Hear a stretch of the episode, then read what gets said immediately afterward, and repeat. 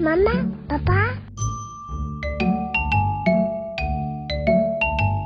各位妈妈宝宝的听众，大家好，欢迎来到妈妈谈心沙龙，我是妈妈宝宝的总编辑 Iris。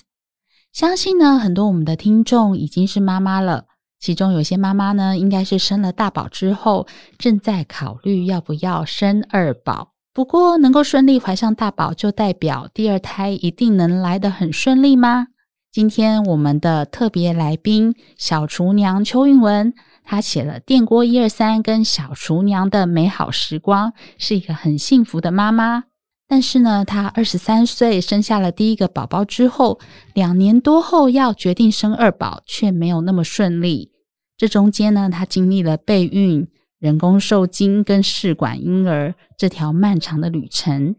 今天呢，我们就要请邱韵文来跟我们聊聊她的备孕故事。我们欢迎小厨娘邱韵文来到我们的节目。 Hello，大家好，我是厨娘邱韵文。你好，我们会认识韵文哦，是因为呢，我们之前看了你的料理书，非常厉害，上面分享了很多做料理的心得。对那可以跟我们分享一下，就是你在当妈妈的这条路上，应该是当了妈妈在开始研究做料理这件事情，对不对？嗯、我是结婚之后就开始在做料理了，因为我还蛮早结婚的，我是二十二岁结婚的。嗯那在结婚之前，念大学时候，我是其实是一个工作狂，我从来没有向往过婚姻或家庭。那就是，嗯、遇到了我先生，觉得哦，我是一个可以依赖的对象，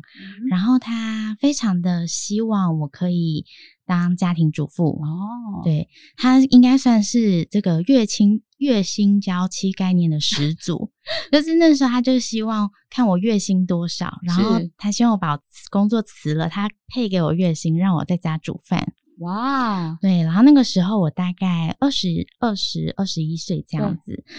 然后在家煮饭，我就觉得说我担心会没有成就感，没有这个职涯的规划，对，所以我大概在家煮一两年，我就开始参加比赛。哦，那几次的比赛经验都蛮好的，都有得到冠军，嗯所以接下来就开始把这个当做职业，例如说写食谱书啦，或者是在电视上教教学，还有拍一些视频等等。嗯嗯嗯嗯，嗯，所以即使就是在家煮饭，你也可以把它经营成像是工作一样，经营对出把它变成自己的兴趣，对不对？对，虽然说这个月这个薪收入不太稳定，但我觉得是一个很好的成就感来源。嗯嗯嗯。那厨娘算是很早婚，在二十三二十三岁的时候就结婚生子。那你觉得当妈妈这件事情对你人生来说是一个很大的转变？对你自己，我觉得以现在的视角来看的话，很年轻生小孩在生理上绝对是非常大优势，因为生产也很顺利，恢复也很快，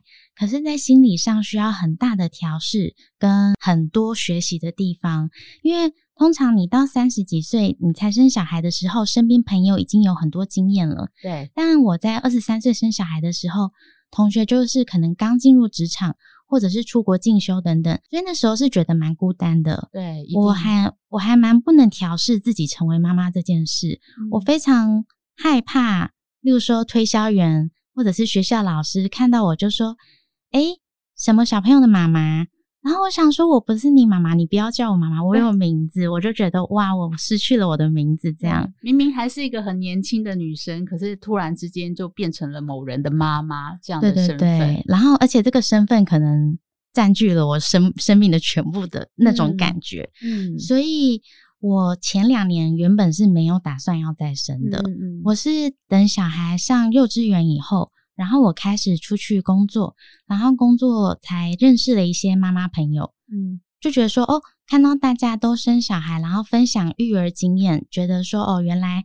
不是那么可怕，也不是那么孤单，有很多方法这样。嗯嗯嗯，所以其实生小孩的时间的不同，会影响你生二宝的进度的不一样。因为比方说是像你比较早婚，光生嗯第一胎的时候，心理上就要做比较多的调试了，对所以要在马上进入生第二胎这是这件事之前，就要花比较多的时间，对不对？对，然后也蛮有时间有余裕可以多考虑。嗯如果我现在已经三十五岁，我才结婚的话，我可能会觉得我要尽哦快快的，快对对对，就是要生几个就赶快把它生完这样。嗯嗯嗯嗯嗯，那这中间大概花了多久的时间，你才准备要生第二胎呢？我大概大宝三岁以后，我就觉得，嗯、不排斥，就我我们就没有避孕了。嗯嗯然后因为那个时候我可能也才二十五六岁，所以就觉得说不用特别准备什么，我们只要不避孕，对应该就会有。因为对我的第一胎是只有一次不避孕就有的，嗯对，就是很很顺利很的，顺利一开门就上了。对，对非常顺利，所以嗯我就觉得说我只要不避孕就会有。 嗯然后很很好笑是，我可能一开始不避孕，我就买了一些孕妇的乳霜或什么的， 对，然后你看，转眼间就过了六年，对，都过期，放到过期了。你就就当一般的身体乳对液对来对用对了对。对对。对所以其实心理上应该落差很大哦、因为那时候可能不避孕的，刚开始你会觉得自己很快就有小孩了，但是对等了等了一个月又一个月过去之后，却发现就是一直没消息。是，可是我其实这个心情并不是很大冲击，就是说，因为可能我比较早婚，对，所以对于这个生小孩的路，觉得说哦，反正还有很多时嗯间。那我大概开始觉得说，哎，怎么没避孕都一直没有？可能是二十七八岁的时候，然后我就跟我先生去生殖门诊，因为嗯听说要检查一下，对，然后我踏进门诊，觉得非常荒谬的是，因为我我的妇产科医师，因为生完小孩还是会回诊去检查子宫之类的，然后妇产科医师是说我的子宫环境非常非常的好，是，然后一定很容易就可以怀孕，然后我也就这样子告诉生殖科的医师，对，他就说，可是你已经二十八岁了，然后我想说，嗯，二十怎么八了岁吗怎么了？二十八岁不是还非常年 轻吗？对啊，，还非常年轻啊。嗯然后可能在升职的世界也蛮多案例，不一定说这样，要可能要还是要去抽血检查对一，个叫做 AMH 值，对，才知道你的子宫年龄。嗯嗯嗯，那虽然说医生一开始给我这个下马威，嗯但后来我的抽血数值是非常好，就我 AMH 值非常年轻。他说我子宫年龄可能是二十二三岁，对，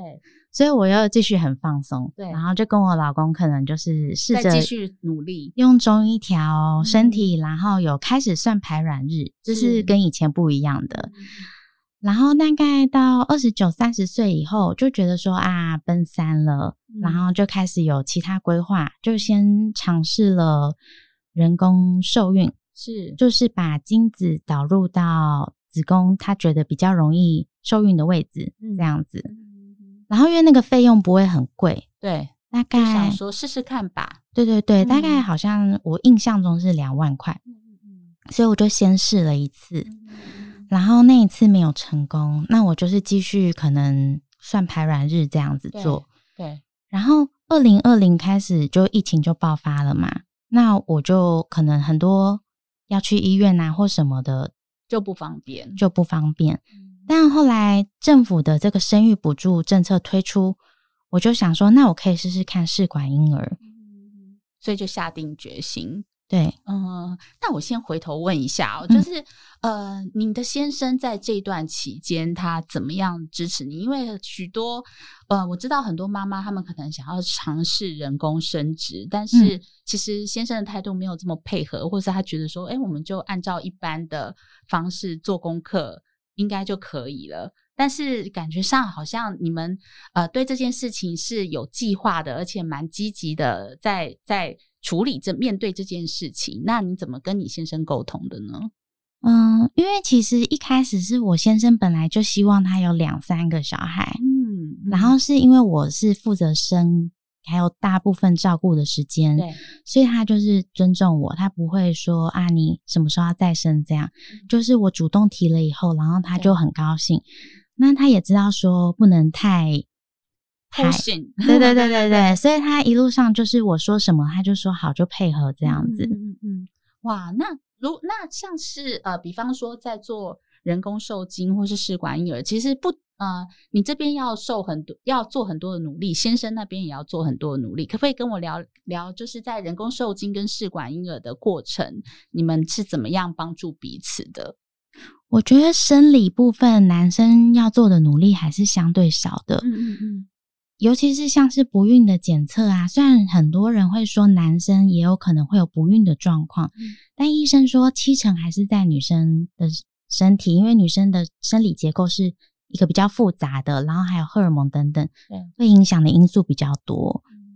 所以，嗯，男生要做的努力倒是还好，我觉得男生最需要努力的部分，应该就是 take care 老婆的心情。对对，对，所以大部分都还好。嗯嗯嗯嗯嗯。那你自己呢？因为呃，在做，比方说要算排卵期啊，嗯或者是要打针啊，这些其实呃，如果没有面对过的妈妈，想起来都是会非常的恐怖，然后非常心理上需要很大的勇气去面对。那你自己是怎么样面对这段历程的？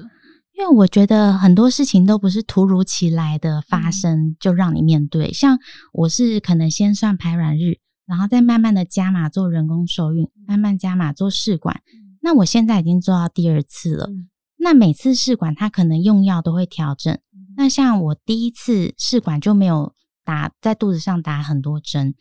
这一次的试管疗程就有打一个比较痛的针。嗯嗯因为打的针好像也蛮不一样。像我第一次打的时候就觉得哇，好痛哦。然后我对第二次打了另外一个更痛的针叫甘素，我才知道什么嗯叫做呃痛五倍的痛这样子。啊 是，嗯你可不可以形容一下那种痛是酸麻吗？还是怎么样子的？我第一次因为取卵的过程可能会打一些，例如说黄体素啊或荷尔蒙，打进去就是入针的痛对，还有你心里很恐怖，因为你可能从来没有在肚子上扎过针。对，而且那个是可能很密集，例如说每两天一次啊，对或者是每天这样子。然后后来，嗯，我第二次试管，我打的肝素是为了要防止血栓，那这也不是每一个做试管的妈咪都需要打的，嗯，就是如果你的体质有这个需求的话才要打。那打进去，第一个是入针，那入针我觉得可能还好，再来就是推药，推药也蛮痛的，对，而且他说不能推很快。嗯，所以你要同时承受那个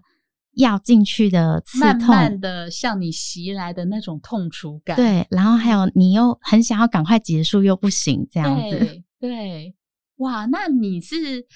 是为母则强给点的那种勇气，还是你就是要怎么样去面对这种痛？你怎么心里会怎么说服自己？在这之前，你要怎么样去说服自己去面对啊？嗯，我一开始知道可能会面对哪些事，因为可能会先爬文，然后看其他对嗯前辈有遭遇过怎样子的困境。那我先做了心理准备以后，我真的去面对的时候。我我觉得这个心态的调整，就是说你不要用一个被害人，而是说这些都是你在主导的。嗯那今天你选择打这个针，可以增加它的几率，那对你要不要这么做？对然后我每次打完针，其实我收集起来，我觉得自己超棒的，对，有点类似那种呃跑马拉松的时候，你会收集那种奖牌。对那种感觉，所以对我觉得是一个过程啦，可以接受这样。嗯嗯嗯，可不可以跟我们分享一下你跟医师的讨论的过程？因为医师是一定跟你分析了你的身体状况，然后告诉你说我们下一步应该要怎么做，所以你你在这方面应该就是呃比较有充足的预期，就是了解说自己接下来求孕的过程路这条路要怎么走。可不可以跟我们讲一下，就是医师当初是怎么跟你说的？嗯，其实医生一开始评估我的状况都觉得非常乐观，因为我才嗯二十三岁，对，然后我 AMH 值又非常高，我首次取卵就取了二十九颗，嗯，所以整个状况都很好。对照理说，感觉第一次试管就应该会成功，嗯但第一次没成功，然后第二次目前因为我现在是植入第二周，数值不是很好，嗯所以可能也不会成功这样子。嗯那我觉得这个事情可能就是只能等待、尝试跟等待。那要怎么样去调试这个期间的心情？就是你要知道这是一个漫长的路，然后你每次觉得沮丧的点，你都可以去 Google，有很多前辈分享那个心情。对，这个时候你就会觉得哦，原来大家经历过了什么，嗯那我有可能也会这样子经历这一些。那专注在当下，我就觉得这个阶段我就只能做现阶段能做到的事。嗯嗯嗯嗯，嗯，那之前呃有在有一度你曾经怀上了，嗯，然后呃过过了一阵子之后，发现就是他又就是小产又离开了。对。那这这一件呃这个历程可不可以跟我们分享一下？就是呃当初自己呃准备了这么久，然后又又又离开了，你当初是怎么样走过的这段心情？因为其实每一个月生理期，我的周期稍微长一点，所以都会慢一点到。那每次慢一点到，我那一个礼拜就会一直想说，这个月有吗？有吗？那我那一次是十二月圣诞节，三十快要三十岁的圣诞节，因为我跟我老公是圣诞节相遇的，所以就觉得这个时间点来的很浪漫。没错。嗯然后我就验了孕，发现有，然后就非常的开心，就马上去做检查。那妇产科医师是说，这个他算起来，我的胚胎的大小跟我受孕的日期对不上，嗯所以他觉得这个太小了。嗯那我觉得现在的科技的好处是在于说，我们可以很早就有个心理准备，而不是你期待了三个月以后，突然发现有问题没有这样子。所以我每一个礼拜回诊，医生都会跟我说啊，还是很不乐观，还是很不乐观。嗯那这期间，你当然就会上网查资料，说有可能是什么状况。当医生到最后宣告说，嗯，六，我记得应该是可能已经过了一两个月，然后医生说已经不用再安胎了，因为心跳也没了，这样。哦哦，那那个瞬间，就算你已经都知道会发生什么事对，但还是会爆哭这样子。对啊，因为天哪一你定还难是很受期待，然后有一种被宣告就没有办法了。是是是，那我觉得这个时候你也不要去，嗯，不要去特别抗拒这个悲伤的感觉。嗯就我，因为我已经除了那一次呃自然流产，然后后面也有人工受孕跟两次的试管，那每一次都会有一个宣告没有的过程嘛。对对，那我每次都还是会哭一下。好令人心疼哦，真的是很折磨的一场旅程哎。 对，可是那个悲伤不会太久，我觉得还我我是还可以承受这样子。嗯嗯，对，虽然都听起来都是一直蛮乐观的，可是嗯你中间有类似像是怨天尤人的时刻嘛？就是为什么我要受那么多苦，挨那么多针？为什么我没有办法顺利怀孕？会有这样子的，难免会有一这样的一些情绪出现吗？诶，我觉得自己比较幸运的是，因为我有在工作，嗯，所以我每次工作觉得很累要偷懒的时候，我就用这个当借口， 就是觉得说，那我先不要接这个案子，因为我是自由业，我是接嗯案的，那我就这个月少接一点案子，然后我就觉得说，那备孕的过程大家也都比较体谅我，对然后我也可以理所当然、理直气壮的，就是嗯、呃生活过得放松一点，然后对不要太紧绷。对，那我觉得这个部分对我来说是一个支持我乐观跟正向的对点，这样嗯。嗯嗯嗯嗯，因为像我就可以去运动啊，对然后或者是做一些有益身心的事情。对，就那是这备孕这段期间，你可以好好的爱惜自己的身体，没错，没对对错，对，让自己就是在工作，然后还有日常的生活当中，可以偷偷出来透一口气，这样。对对对对哇，对。真的是一个很乐观跟正向的人。 周遭有人曾经劝你说放弃吧，就是太辛苦了，就是看不下去，觉得说你这条路好辛苦哦，要不要就不要执着？有没有有没有曾经有听过这样的说法呢？哦，我觉得这个身边的声音啊，你有点难抵挡，是因为其实他们真的很难理解你在承受跟你做的选择。对，那像我的做法是，因为我现在的每一个在求孕的过程的心情，还有细节，还有做的任何疗程，我都有分享在我的 IG 跟脸书。是那也很多人会跟我分享他们的心情。那我为什么会愿意这样做？因为长辈通常说，你还没有满三个月，你不要分享。对，那是因为三个月之前，你很有可能都没有办法保住这个孩子。对，那你一定像我这次，如果嗯、没有成功，那我很伤心。旁边又有一些很吵杂的声音的话，对可能会干扰到我。对，但我会选择做这个分享，并且承承担那些声音，是因为我在做这些过程的时候，其他前辈的经验对我来说是一个很大的支撑的力量。嗯，我就觉得说，哦，也有人做过这么多事情，而且比我辛苦的人比比皆是，嗯或者是他的状况不好的，却要保持乐观的比比皆是。所以我就觉得，那我的状况也没有什么好沮丧或失望的这样子。周遭的杂音是来自长辈吗？还是朋友？还是来自网络上不认识的人呢？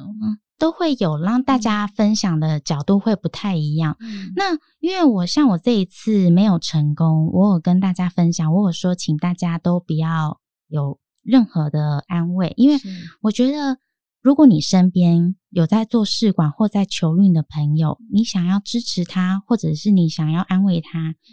三大要点。对，首先呢，就是你要把他当一般人，你不要把他贴个标签说他在做辛苦的事情。嗯因为你不知道，你没有办法理解，所以你讲出来的话可能会让他不舒服。对对，所以第一个就是不要说任何，然后第二个就是你可以选择陪伴他，你可以带他去喝个咖啡，或者是带他聊聊天，聊一些别的事情，聊一些有趣的事情，聊一些别的兴趣的事情。因为通常求孕这个问题，呃，没有什么好聊的，嗯嗯嗯只有各中自己在体会的人才会知道。对，因为你不是医生，你不知道去怎么帮助他。对，那他变得要一直告诉你解释对，但其实这很复杂。常常医生跟我说了，我会忘记。对，那如果我不安，我在查资料，但我后来还是会忘记，因为这是一个很深奥的医学方面的知没识。错，嗯没 错。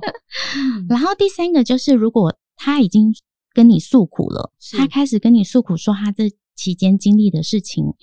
你不要去问他为什么，你是跟他说：“哇，你真的很努力，嗯然后我在这边陪你，或是有什么你觉得我可以帮得了你的地方吗？”嗯因为我觉得你要给人家他需要的 support 是很重要的。对，那我觉得，如果我听到对方跟我说：“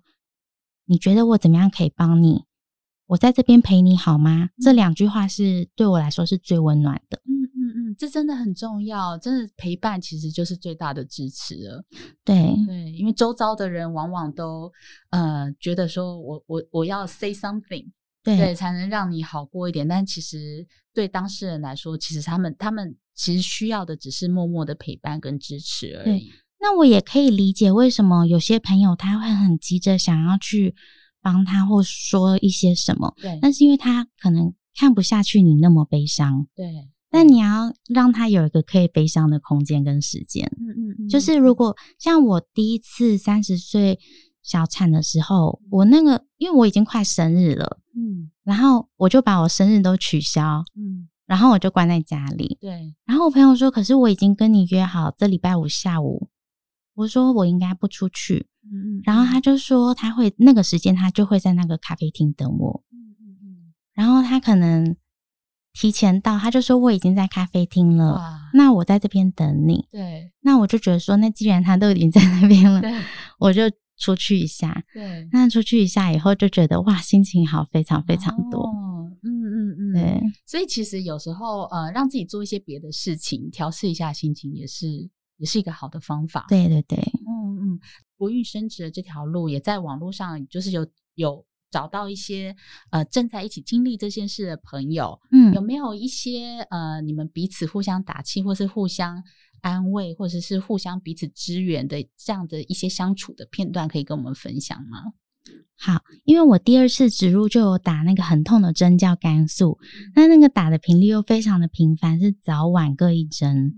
那我一开始还没有建立这个勇气的时候，我是每天回诊所去打。嗯那我也知道这个针不知道打到什么时候，你总不能就是可能三五个月都一直回诊所去打。嗯我大概打到第三天的时候，就有个网友跟我说，他之前自己打，嗯然后他是怎么样打比较不痛，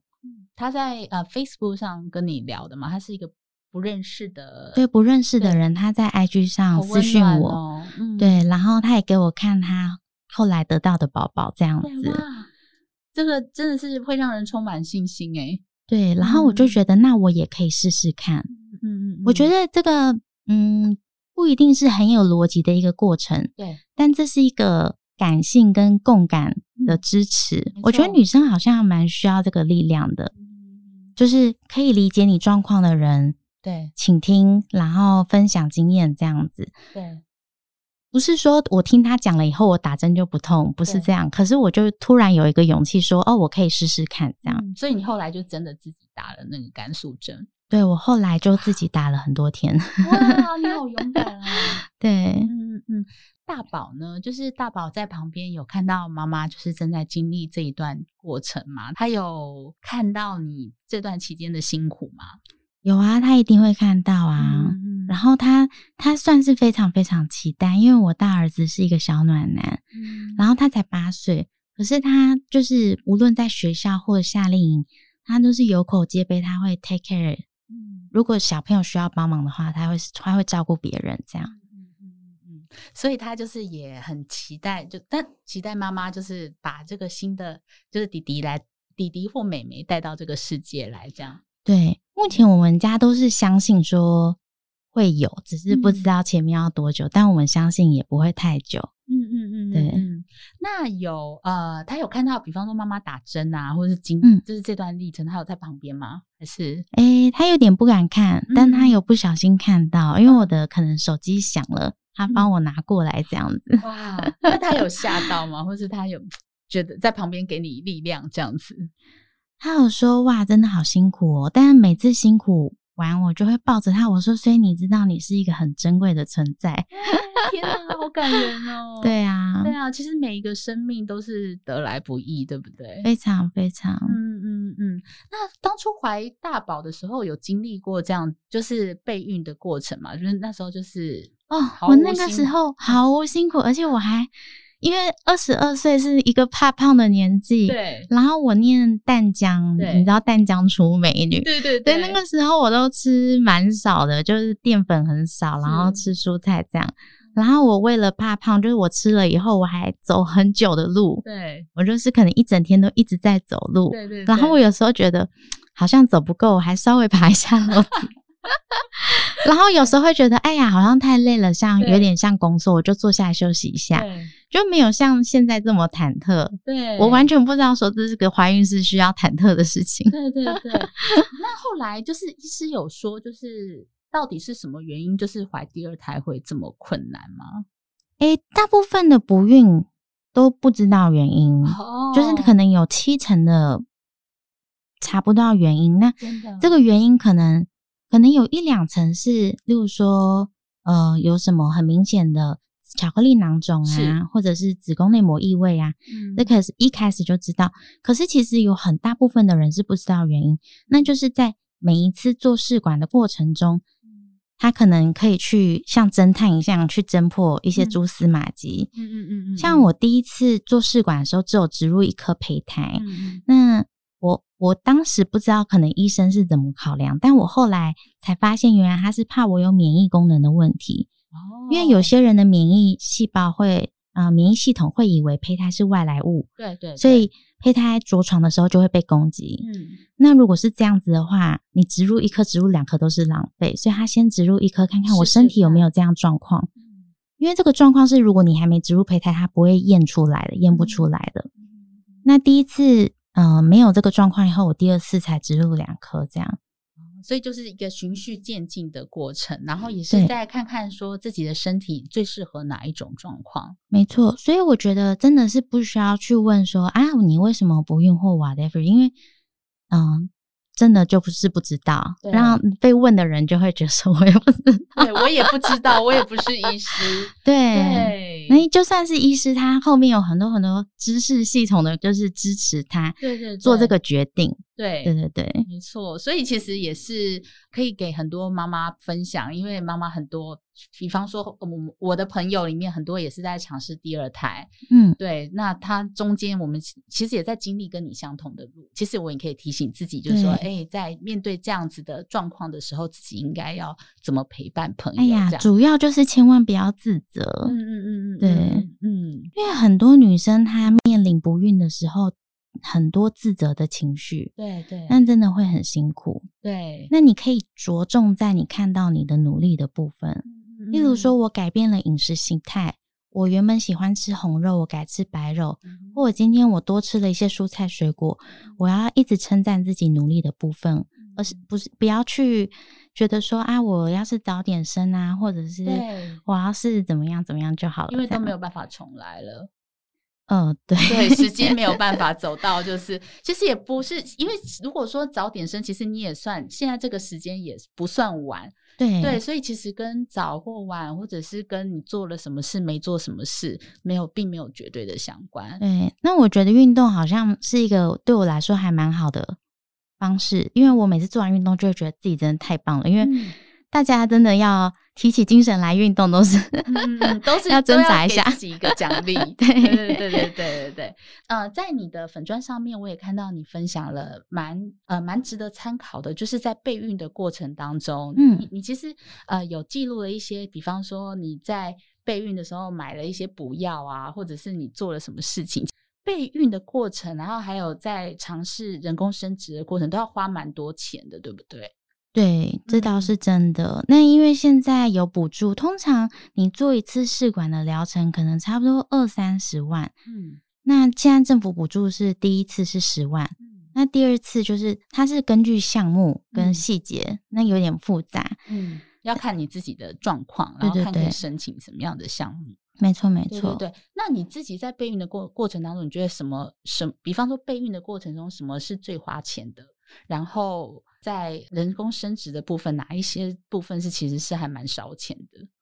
诶，我觉得主要就是试管的疗程，每一项都蛮花钱的。所以我有一个朋友，她跟我一样年纪，她跟她老公也感情蛮好的，但是她不想要马上生小孩，是因为她希望可以在呃职场晋升的过程多累积一些资产，然后再做生生孩子的部分会比较放心。那我就是说，那你有算清楚说你的未来加薪追得上这个试管每一年要增加的费用吗？嗯因为说实在，以科学的角度来说，你越晚做，你要花的钱可能越多没。错，没错，对对对，嗯，现在很多就是高龄妈妈，现在嗯很多高龄妈妈，可能我们在三十岁的时候，我们都在追求职场的成就，还有自我的人生的成就，所以常常会把怀孕生子这件事情排到最后。但我对觉得，因为那个厨娘的例子，其实是可以告诉我们，就是如果我们真的有把生小孩这件事情放在我们人生的选项的话，我们真的可以更早一点，要不然我们越嗯晚、越晚做这件事情，其实我们要花的费用其实是越多的。或者是你可以提早了解是嗯什么状况，不要你三十六岁才做检查的时候，突然发现自己状况很不好，或者是呃很晚才知道这些事情的时候，突然觉得很震撼，就来不及准备这样。对对对对对，可以早一点做功课，或者多吸收一下这方面的知识，对不对？对，嗯嗯嗯，支持你一直做这件事情的动力是什么？我现在觉得蛮大动力是我的老公、小孩都很支持我，然后我现在就是每天过得很开心的生活，嗯嗯，嗯嗯嗯，就是除了试管打针的过程可能会有点煎熬，是可是那个就是毕竟是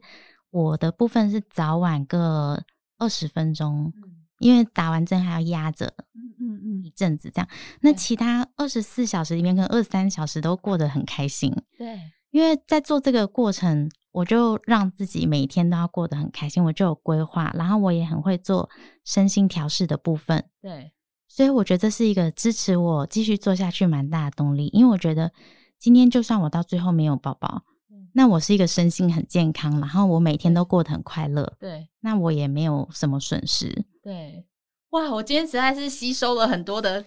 正能量。 对，觉得真的是我们要怀抱着希望来等待我们的下一个小孩。我觉得厨娘真的是给我们一个很棒的示范。就是在不管不管在呃求子的过程当中，可能会有点辛苦，可是如嗯果我们抱着、呃充满希望的心态来迎接它，那就是一个很美好的祝福。对，因为不嗯管有没有小孩，我们女生都一定要好好学会善待自己。嗯嗯嗯对，这个过程当中，我们也会也也会学到了，就是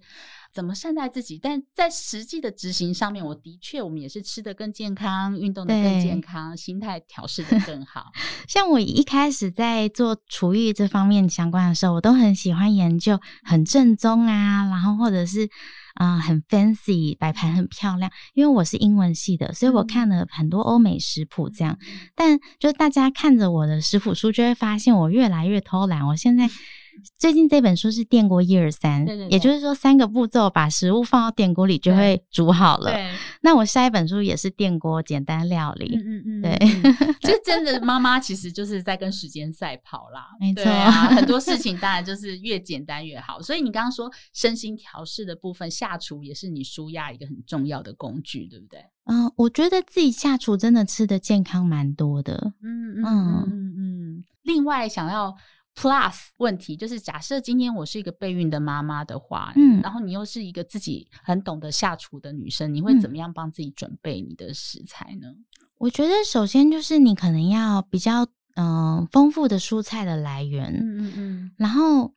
再来就是你的肉的选择，你尽量避免高油脂的或者是红肉的部分。嗯那其实像我我电锅蔬，它就全部都是用蒸煮的料理，那就绝对是很健康，也不会有那种烧焦的致癌物这样。对对对，然后要避免炸的东西这样。嗯嗯嗯，吃的清淡一点，对，可是也不用很强迫自己马上要大幅度的改变。如果你本来是一个三餐都有炸物的人，嗯，那你就是慢慢的调整。嗯哼，因为像我二十二岁的时候，我其实吃的很甜，哦，就是然后年轻人的口味，对。然后我嗯二十三岁怀孕的时候，医生有指着我的鼻子大 骂说：“你要是再吃甜的，你会妊娠糖尿。真的，